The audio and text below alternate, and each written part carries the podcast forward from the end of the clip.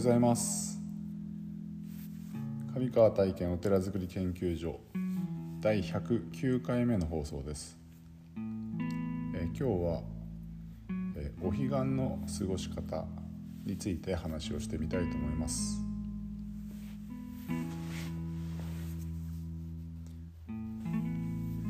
え昨日から昨日がですねえっと秋のお彼岸の入りの日ということで、えーまあ、私はその上砂川の日泉寺のお寺に行き、えー、法要を営んできたんですけども、えーと、高尚寺の方は中日の23日にお参りがあるのですがまあその時に、まあ、お彼岸、まあ、法要が終わった後、えー、お彼岸のことについてお話をさせてもらったんですけども、まあ、大抵そのお彼岸っていうのは、まあ、お墓参りをしたり、えー、お寺参りをしたりお仏壇で先祖供養したりするという日みたいに皆さん思われていると思うんですけどももちろんそれが間違いなわけではなくて、えー、そうなんですけども、えーと、その過ごし方ということについて、えーと、話をしてみたんですけども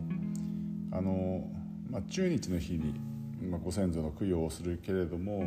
その前後 3, 3日ありますよね。7日間合計あるので、えー、そのじゃあその残りの6日間は何をするのかというと,、まあ、かうんと一般的にの仏教で言われていることはその六波羅蜜の実践をするっていうような定義がつけられています。えー、六波羅蜜とは何かというと、えー、伏せ自戒ニンニク精進禅情知恵というこの6つを、まあ、1日ずつ実践していこうというようなえことになってますけどもまあなかなかそれは難しいえことである。なかなかそうですね。難しいことであると思うので、うんとまあ、どういうような話をしたのかというとそのまああのなかなか日常的に生活をしているとあの日々の暮らしというかお仕事だったりとか家事だったりとか、まあ、学生だったら学校だったりとかによって、えーと、なかなか自分を振り返ることが、う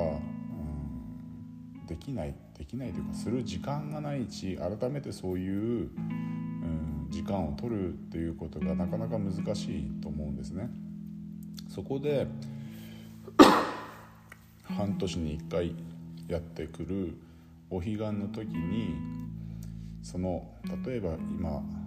であれば秋のお彼岸ですよね。で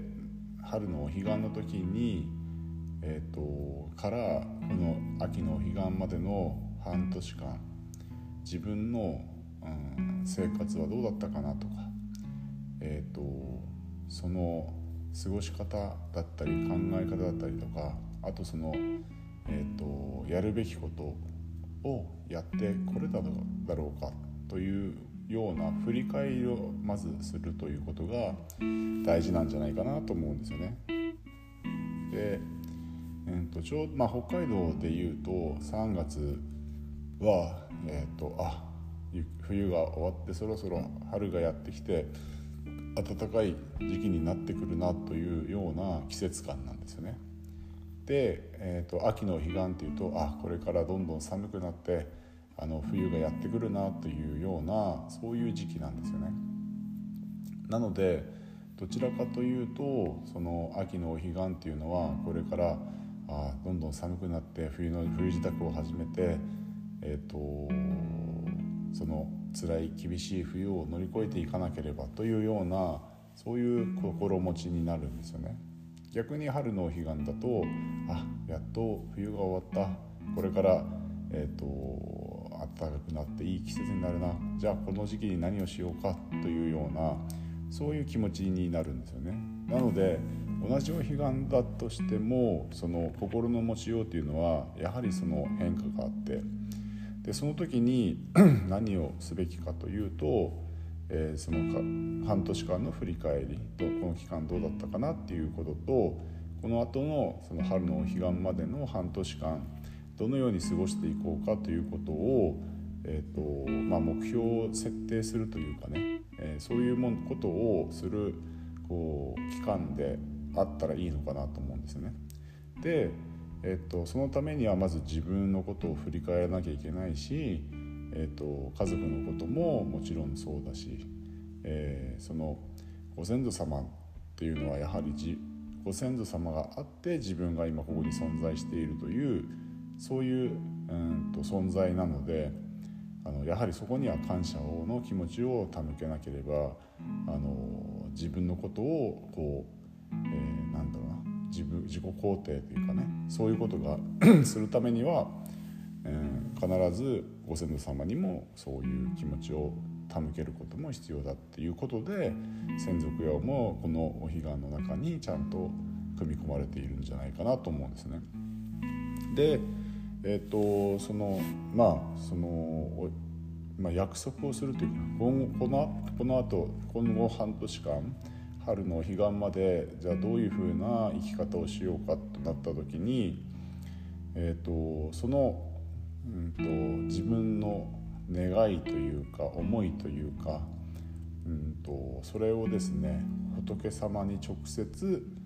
お伝えするうんでそれを自分で守っていくっていうことを仏教では、えーと、自制自戒というんですよね。自分で先生をして、えーおねえーと、先生を立てて、で自分で戒を守る。自制自戒という言葉がありましてその自制自戒をすると するということがそれはあの誰から言われるまでもなく自分がえー、仏様に対しての思いあ願いというかねそういう今年あこの半年間はこういうことをして、